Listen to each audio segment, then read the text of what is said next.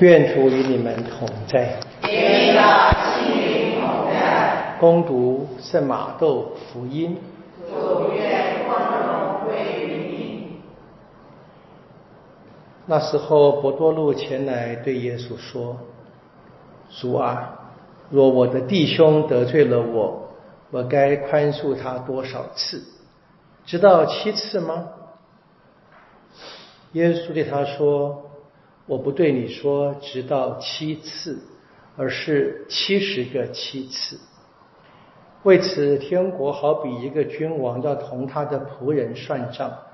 他开始算账的时候，给他送来一个欠他一万塔冷通的，因他没有可还的，主人就下令要他把自己和妻子、儿女以及他所有的一切都变卖来还债。那仆人就俯伏在地叩拜他说：“主啊，容忍我吧，一切我都要还给你。”那仆人的主人就动了心，把他释放了，并且也赦免了他的债。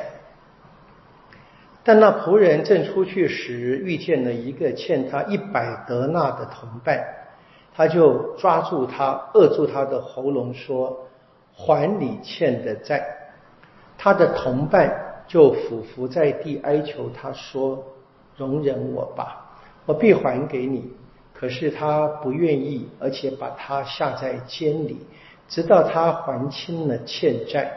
他的同伴见到所发生的事，非常悲愤，遂把所发生的一切告诉了主人。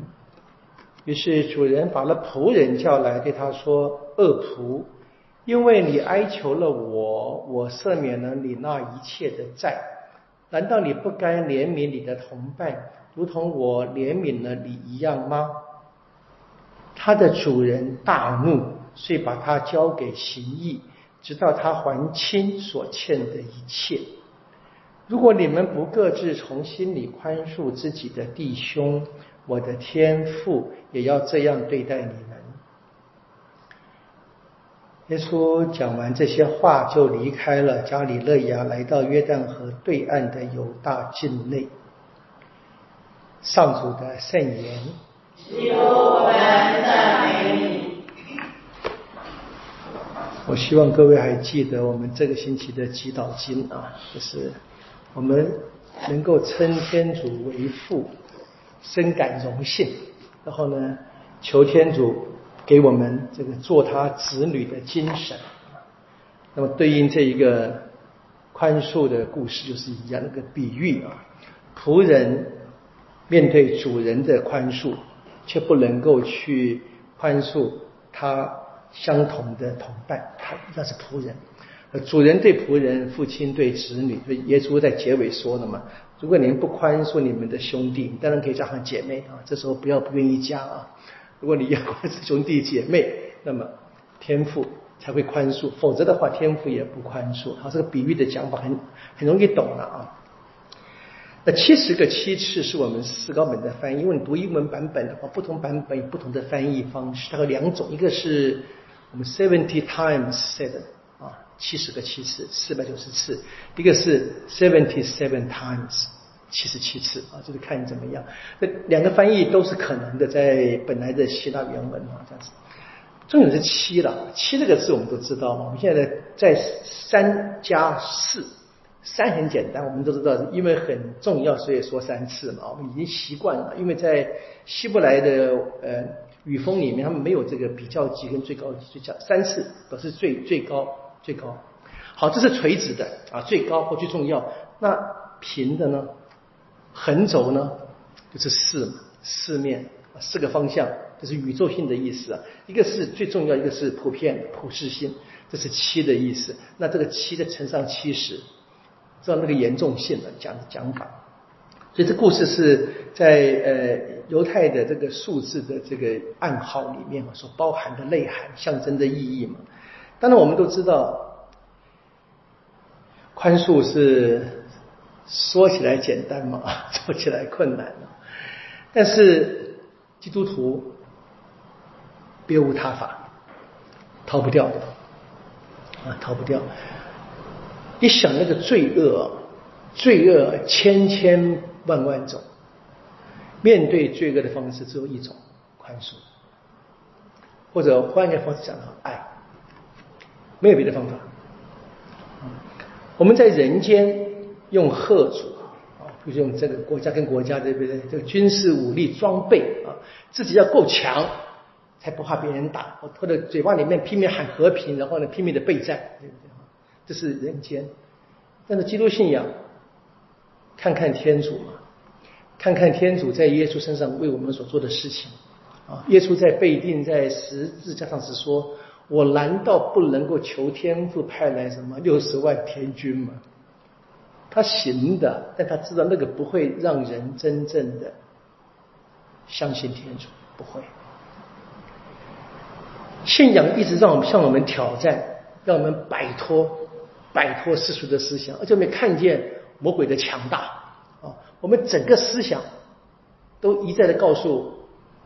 世人，我说世人的思想就讲，包括我们的就是远离天主的想法过时了，啊，干嘛那么苦？啊，不合时宜，不合潮流，因为真理只有一个，没有潮流的问题，没有时宜的问题，我们就是选择宽恕，只有宽恕，只有跟人和好。或者我们说一开始我们根本就不要动怒，不要觉得被伤害嘛，我们大概才有真正有可能把这个福音传给人。我想这是今天祈祷经我们所说的，我们称天主为父很容易的，但是呢，把这一个实践出来是在我们互相培育弟兄姐妹或天父子女的精神里面。我们在读经一看到的是呃，梅瑟的弟子啊，若苏厄，那么带着百姓过了埃及啊，过了这个约旦河。那当时的人或我们今天读经的人，应该马上就想到了这一个过约旦河的故事，跟这出过红海太像了一样的啊。那特别说了，当年在这一个说在收获时期，就月逾越节嘛哈。在我们的阳历的大概四月三月底四月初收获时期，那河水特别大，漫过两岸啊，会会会泛滥的啊。那是因为约旦河上游是赫尔蒙山嘛，最高是雪水，然后呢冬天是雨季，所以当冬天雨季过了，河水会多，再加上冬天一过，赫尔蒙山的山上雪积雪会融，所以都越到下面就越大，水越大。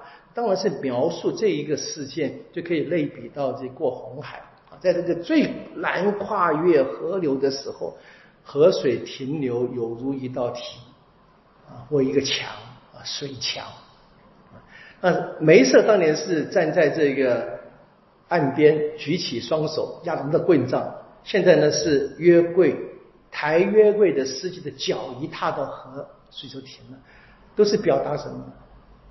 天主在，天主跟百姓在一起，所以天主选了梅瑟，天主选了若苏厄，但是不是让他们单独，天主在，天主是真理，永远不变，永远不变。好，最后讲一个小小的这个连结吧，哈，这个七十个七次有很有趣的一个，我今天讲到的一个，在圣经里面出现过的。各位知道亚当生了谁呀？佳音跟亚伯尔，对不对？然后呢，佳音把亚伯尔杀了啊。佳音生了两个孩子啊，一个是哈诺克，然后呢，第二个呢是呃呃这拉莫克，一个是哈诺跟拉莫克。拉莫克呢娶两个妻子阿达跟齐拉啊，然后呢，他对他的妻子说很有趣，他说杀了佳音要罚七倍。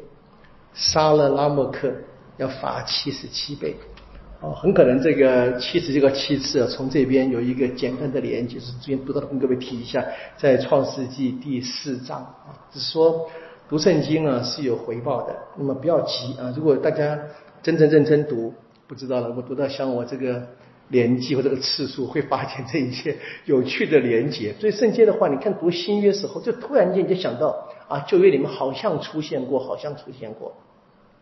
那这个的确是让我们慢慢的去发现，他在整个的人类历史当中，天主把自己的启示给我们，的确是在圣神的带领之下的。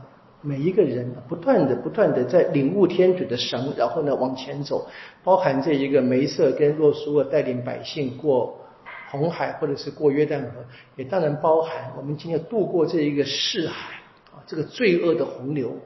我们度过这个罪恶的洪流，对过人们对我们的各样的反抗啊，这些罪恶，我们能够应对的方式只有一个，跟天父一样，就是宽恕。